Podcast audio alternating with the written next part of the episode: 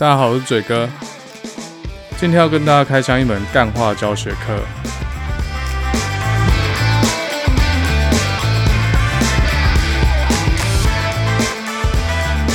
There is so much bullshit, so much bullshit, so much bullshit everywhere. We're drowning in it, drowning in bullshit. 欢迎回到达特嘴哥地图炮，听嘴哥打嘴炮。这是一个讲干话的世界，人人都在讲干话，讲干话才能升官发财，讲干话才能一生平安。所以美国有间大学就在二零一七年开了一堂课，教大家如何讲干话。美国校风真的是很自由哦，只要老师敢，没什么是做不到的。这堂课的课名呢，叫做 Calling Bullshit。这真的不是我在 bullshit，它真的叫 Calling Bullshit。这堂课一推出，马上就爆满，还没开学就吸引当地媒体的大肆报道。两位老师还开了记者会，这堂课的教材还有上课内容，校方有放在网络上和 YouTube 上面，让大家可以随时补片。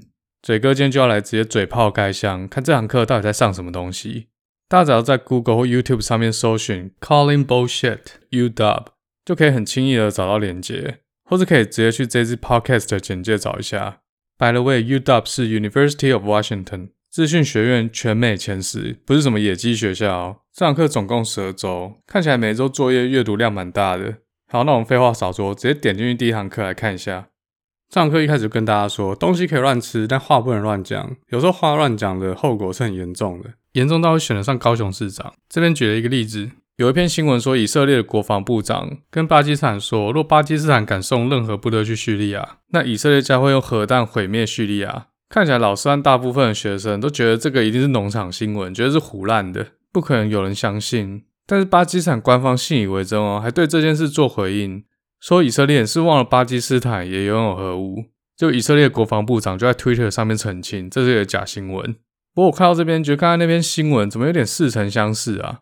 这不是中国外交部和中国环球时报常用的模板吗？若美国通过台湾旅行法，就是武统台湾之时。若美军登陆台湾，就是武统台湾之时。如果美国人多看一点中国新闻，可能就不会觉得这是农场文哦，或者中国的农场都是官方经营的。不过台湾人也只是当隔壁的狗在吠而已，会咬人的狗不会叫嘛？诶，离题太多，还是赶快回到这堂课里面，因为这是第一堂课，老师都会简介一下这堂课学习目标是什么。那这边老师引用了 John Alexander Smith 的一句话，那这位老兄是谁呢？我也不知道。大致的意思是说，大部分在大学里面上的课。当你毕业后，在你往后的人生一点屁用都没有。但如果你在学校够用功的话，你应该可以察觉身边的谎言，身边有没有人在唬烂你。这就是教育的目的，好像蛮有道理的哦。不用到大学，台湾高雄市的高中生好像都已经明白这个道理了。好，那接下来老师介绍了一个经典的 bullshit 案例，就是苹果现任执行长库克在二零一四年产品发表大会的一张图。我已经忘了这是 iPhone 几了，应该就是贾博士挂掉，库克接手第一支 iPhone。如果大家记得的话，每次 iPhone 发表大会结束，就有一堆人唱衰，说新功能根本就是鸡肋，激不起大家换新机的兴趣，所以销售量绝对会比上一支难看。那库克就很不爽啊，想说你夸阿伯，他就在投影片上面秀了一张 iPhone 销售量的曲线图，要这些网络酸民闭嘴，请大家发挥一下想象力哦，毕竟这是 Podcast，想要看图可以去点我分享的链接。总之呢，这张曲线图 X 轴是年份，Y 轴是销售量，然后有一条向上的曲线，让大家觉得销售量每年都在攀升。结果这张图被酸得更惨，因为这是一张 iPhone 累积销售量的曲线图，累积销售量这种东西只会越来越高，不会越来越低，所以那条曲线永远都是往上爬，要等到实际的每季销售量要对这个曲线做微分，所以他妈微给我看啊，这就是一个企图用视觉误导来活烂的例子。其中资料图像化操控真相的方式很多，那这边是一个手法。好，那我们就继续看下去。第一堂课还有上什么？好，他这边提到一个很重要的概念，澄清一个造假概念所花的力气呢，会是制造它所花的力气的指数倍。所谓指数倍就是好几倍啦。根据脸书的大数据研究，谣言比事实传播的更快。这边我就可以想到宇昌案，还有 MG 一四九，制造一个虚假的控诉很简单，但是当事人需要花很大力气去自证清白，即便后来证实了自己的清白。但有些结果已经无法被改变，就像新票案那样。呃，接下来老师要学生互相讨论定义什么叫做 bullshit，然后点了几个学生分享。第一堂课是还蛮欢乐的啦，那我们就看到这。接下来我们来看第二堂课。第二堂课的话，老师开始举例，呃，这还蛮屌的哦。就每个例子可能是网络上新闻，Twitter 或是 Facebook 的 po 文，老师请下面的学生表决，认为这是假新闻还是事实。他表决方式很像台湾或中国那种歌唱比赛节目，两个选手唱完之后呢，让大家用简讯的方式投票，例如输入九四八七就是投给假新闻一票，然后老师身后的投影布幕就会及时的显示这些投票结果。他第一个案例是说，每年有三万名美国人在使用马桶的时候受伤。不管你信不信，我是信的啦。三万这个数字以美国人口的基数来看，对我来说还蛮合理的。而且美国人真的很胖，如果有人坐坏一个马桶，我真的是不意外。那学生投票结果来看呢，大概有七成到六成人觉得是 bullshit，剩下三成到四成中间人跟嘴哥一样相信这件事。好，那答案揭晓，这件事是真的。诶诶，这个投票系统好像投出去还可以再改答案哦。我看这个投票结果瞬间冰柜了。诶，如果大家没办法想象我在讲什么话，请大家回想一下两千年总统大选中天电视台的开票画面。前面不小心帮连战加了太多票，后面只好扣回来，这还蛮有意思的哦。我们继续看下面还有什么题目哦。这边有一题说，电商龙头亚马逊所有的仓库和办公室的面积比亚马逊森林的总面积还要再大一点点。那他这边有一张图来表示这样子的面积的大小，干这一看就知道假的啊，这还要想吗？亚马逊森林的总面积怎么可能比美国华盛顿州还要小？这智障才会被骗吧？干，不要跟我说这是真的。哎、我不懂哎，有三分之一的学生觉得这是真的，有没有搞错啊？这是假的啊。好，那这个投票环节先看到这，继续看下面老师在教什么。好，接下来要定义骗子和干话王有什么差别？这边给骗子的定义是骗子知道事实是什么，但是故意讲谎话去误导人。那干话王定义就是他自己也不知道事实是什么，然后他也不 care。那实际上英文 bullshit 的意思不是只有中文干话的意思。那还有唬烂、言而无信、诡辩、造假，都涵盖在这个定义里面。好，那接下来老师来介绍五种最常出现的干话和造假方式。这边第一点是，If a claim seems too good to be true，一句话或者说一个政策或者一个广告，如果它听起来好的太不真实的话，那它有可能就是假的。老师这边举了很多美国的例子，那我就来举几个台湾的例子好了。这样例子其实蛮多的啊，随便想都想得到。比如说马英九的六三三。太平岛挖石油就可以发大财，在高雄建迪士尼啦，这些很明显都是 too good to be true。第二个类型呢是 be aware of confirmation bias，白话说呢就是在我们已知的基础上建立假讯息。那我第一个想到的台湾例子呢就是都更案，可能有些人不知道什么是都更案，那我这边简介一下，这件事发生在二零一二年。当时有一个李姓义务役士官在 PT 上面发文说，他在军中监督割草的时候被飞石打中眼睛，他上面的长官并没有很重视这件事情，只让他休息一下，就继续叫他去读歌。之后他放假自己去奇美医院看医生，就发现他的视力只剩零点零五，而且视网膜破裂。他就上来问乡民说，他眼睛这种情况可不可以提早退役？而且他还提到军中长官态度非常恶劣。那你知道台湾对军中的刻板印象就是很黑。长官就是想逃避责任，这些这件事在 PTT 上面引起广大的讨论，那乡民就开始批评军中的处理方式，后来搞到媒体都来报道，但是经过事后查证，发现实际的实情跟这个李姓下士讲的不太一样。那根据中天新闻的报道呢，整件事情是李姓下士自导自演，是当事人为了退役才夸大其词，所以之前那些大肆声讨国军的乡民脸就被打肿了。从此之后，PTT 有时候就会出现一句话，叫做“莫忘都更”。就说假风向有时候是建立在我们已知的基础上。我们都知道军中有些乱七八糟的事，例如说欺负义务役，所以本能上我们就会认为这件事应该是真的，应该就是其中之一。当然还有很多其他例子啦，像新票案也是其中一个。我们就觉得国民党就一定会贪污啊，所以就会出现未审先判的情况，也间接导致宋楚瑜输掉了这次的总统大选。那另外一个例子就是台湾人多数觉得中国就是专制，所以中国就不能抗议，不能投票，其实这都是假的。他们只是投票和抗议的内容不能危害中共政权而已。如果他们要抗议台独、要抗议日本、要抗议美国，这都是合法的。好，那我们接着继续下一点。第三点是 multiple working hypothesis，这很好理解，就是一件事情可能有多重原因，并不一定是某人宣称的唯一一个原因。那我这边可以很快想到的例子就是上一次六都选举的一些主要议题，像是把台中的空污问题全部算在中火头上，说台中人用废发电。后来国民党选赢之后，几度中火关机，那台中的空气还是紫爆啊。那另外一个例子要平衡一下，就大家说马英九执政的时候，台湾经济下滑得很严重，就骂马英九无能，说国民党会拼经济弄死 gay。当时美国刺激房贷导致金融风暴，所以不能把一切都算在马英九头上。给民进党执政也不觉得会比较好。好，那继续下一点是 think about orders of magnitude，意思是说大家要去关注那个数字和量级。呃，我我觉得这有点难解释，我想一下哦。好，这边举一个不是很好的例子，但是差不多的逻辑。我先免责声明一下，这是我杜撰出来的例子。假设说每一年台北市的 U-Bike 失窃或是遭蓄意破坏，导致每年台北市十亿台币的损失，然后有一位艺人就在议会备选的时候出来唱黄梅调。哦，对不起，是说要把 U-Bike 废掉，因为每年要亏十亿。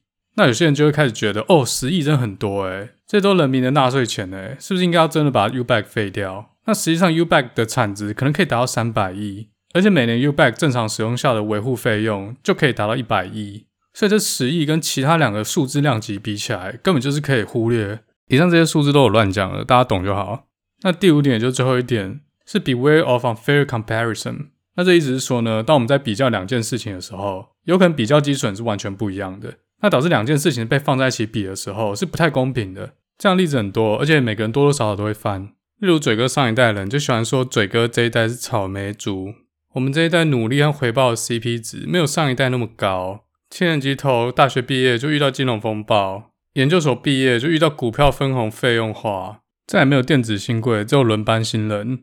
嘴哥的同学如果想要拿到更好的薪水，都必须去中国发展，吸那些有毒的空气，吃那些有毒的食物，这样还不够努力吗？还有一个例子就是乡民很常笑一些政治人物的学历哦。比如说韩国瑜东吴英文毕业嘛，大家就笑他什么私立学校。可是大家都知道，八零年代以前大学的录取率才三十几趴，在更早以前连三十趴都不到。东吴算是一个还蛮好的私立大学，所以把当时韩国瑜的实力摆到现在来比的话，我觉得考上正北应该不是太大的问题。所以那些现在考不上正北的，就不要笑人家当年的东吴了。从台湾历年出生率来看，我那年大概有三十万的新生儿。如果你是八年级生，你们一年只有二十万新生儿；如果你是九年级生，那你真的爽到翻掉哦，因为你们一年只有不到十万的新生儿。高中联考、大学联考都只有国内的人在竞争而已。如果你现在念高中，你是班上第三名的话，如果你跟我同一届，用人口数按常态分布做修正，大概只能排到班上第五或第六名哦。像这种不当比较的例子实在太多了。中国小粉红喜欢跟台湾比经济成长，说台湾现在经济停滞，薪资停滞。但我不知道这到底有什么好比的，两国的平均国民所得差这么多啊！虽然讲这么多，他们也不会懂啦。好，这是以上五点，大概就是第二堂课的内容。好，那我们再多看一堂课，剩下的大家有兴趣可以自己去听。第三堂课要讲的是相关性和因果性。OK，我觉得这一门课很像一个通识的概念，像上一堂课提到了，就是比较偏逻辑一点，一般逻辑课应该都会提到。那这是我们申请美国研究所的时候要考一个东西叫 GRE。那里面的英文写作部分就是在考逻辑，就会出现刚刚那种例子，然后要我们找逻辑谬误。那接下来这堂课讲的相关和因果，就比较像统计学入门。好，那这堂课一开始讲的是因果，因果有时候不是这么容易界定，有时候你会觉得是因，但其实它是果，而且每个人看法也不一样。他这边举一个例子是说，美国有一种东西叫粮食券，就是由政府发给低收入户，那这些收入比较低的人就可以凭这个券去领一些粮食。有趣的地方在哪里呢？根据统计，穷人比较多的社区发放了比较多的粮食券。干，这很像废话啊！但是问题是在于，你觉得是因为穷人多，所以需要发更多的粮食券，还是因为发了太多粮食券，导致了这个社区的穷人变多？另一种讲法就是因为你不用太努力，也可以活得下去，所以这些人就永远不会努力，导致他们很贫穷。这边班上学生的投票是说，他们觉得因为穷人多，所以需要比较多的粮食券。但是根据华尔街日报做的民调呢？有二十四趴的人觉得是因为发粮食券的福利太好，导致了贫穷。那这份民调不是一个二选一的选择，还有其他因素。但二十四趴是所有选项里面最高的。如果你相信这份民调的话，好，那再来下一个老师提到的观念是说，即便两件事情在统计上是显著而且高度相关，但未必他们两个真的有关系。这大家应该很容易理解吧？他给了一些例子，那其中一个例子是这样：美国每年溺死的人数跟尼克拉斯凯奇拍的电影数量有类似的曲线，但你应该不至于得到一个结论：这些人的死跟凯奇哥拍太多烂片有关系吧？这很好理解齁。那再下来，他提到的是因果性。有时候我们会觉得一件事情发生的频率升高之后，接着另外一件事情发生的频率也升高了，就下了一个结论：前面这件事情的发生导致了后面这件事情的发生。但这未必 always 都成立。那我不用他的例子，我自己举一个例子。今年一二月的时候，美国口罩大缺货，但当时武汉肺炎还没有整个爆发开来。直到三月，武汉肺炎大爆发，但正常人不会认为是因为口罩缺货导致了武汉肺炎，就这逻辑。好，那下一个也是大家常常犯的错误，就是所谓的共因。两件看似相干的事情，其实他们之间并没有因果关系，而是某一件事情导致了他们两个同时发生。我在这边举个例，这几年香港反共势力崛起，同时台湾的民进党还是重回执政。那有些人就会说了，香港现在这么乱，这些反共势力崛起是民进党执政之后民进党阴谋。但这两者之间有可能是拥有相同的原因，例如中国霸权主义的崛起，导致所有邻近国家还有香港现在都开始反共。然后每次选前，共产党都要莫名其妙捅国民党一刀，不是派耿爽这边撂狠话，就是派一些小鸟在我们领空附近飞来飞去。之前还欺负我们的周子瑜，我合理怀疑中南海根本就是民进党的外围组织。好，到这里，我嘴炮开箱了前三周的课程，看起来老师和台下同学互动都还蛮热络的。如果亲自坐在教室里面上这堂课，我想应该非常有趣。他们用的英文也不会太难，所以大家如果想要练习英文听力的话，又想同时学习一些知识，那我觉得这是一个很棒的材料。但是看到这边呢，我觉得他少提到一个假新闻很重要的问题。我觉得现在这个环境，辨识假新闻可能没有到太难，但是难在辨识真的新闻。当我们的媒体充斥太多假新闻的时候，久而久之，我们的大脑就会预测所有的新闻、所有的资讯都是假的，所以这些媒体就变放养的孩子。即便报道的内容是真实的，但会有一堆人反而不相信这些是真的。像现在美国防疫武汉肺炎有一个很大的难处，就是有一些民众完完全全觉得这是 bullshit，武汉肺炎根本就没有那么可怕，一切都是政治操作，都是过度渲染。要他们戴口罩是剥夺他们自由的第一步，那后面还有更多的阴谋，好像口罩戴上去就会 I can breathe 一样。那根据统计，美国有八成以上的民众已经开始戴口罩了。但是防疫这件事有点不太一样，就是如果还是有少数人坚持不戴口罩的话，那疫情就很难被完全压制下来。嘴哥这边真的很希望这些人赶快戴上口罩，算我求你们。现在美国要买口罩已经不像三月以前，根本就什么都买不到。其实也不是完全买不到，eBay 上面都有货，只是价格贵到靠北而已。一百个口罩卖两百美以上哦，而且大家抢，这些卖家卖的口罩都来路不明。我那时候怕口罩不够用，只好还是上 eBay 买了一百个来当当。那是一个以色列的卖家，还特别注明货就在美国。结果收到的时候，里面夹了一张中文，上面写产地湖北仙桃市。想说干，你他妈的是在跟我开玩笑吗？居然寄这种脏东西给我，我就立马全身消毒，然后把这一批口罩全部封起来。我是想要退给他，但这个卖家就售后不理了。像英国、法国、意大利，疫情都已经控制下来，就只有美国重返农药。嘴哥已经在家工作五个月了，除了去爬家里附近的山之外，什么地方都不能去，也不能回台湾。也不是不能去啊，是我个人比较恼，我不敢去。看餐厅里面那些人吃啊吃啊吃的好高兴，我就觉得干这真的没救了。我一年有二十几天的年假，到现在只用了两天，因为在家的时间实在太长了。我只好开一个 podcast 跟大家打打嘴炮。这个节目真的有做起来的话，哪天公司被武汉肺炎击溃，至少还有一些事可以做。以上是关于武汉肺炎的干话。我真的很干。那关于这一堂教如何讲干话的课呢？我会把资讯附上，大家有兴趣就自己去看。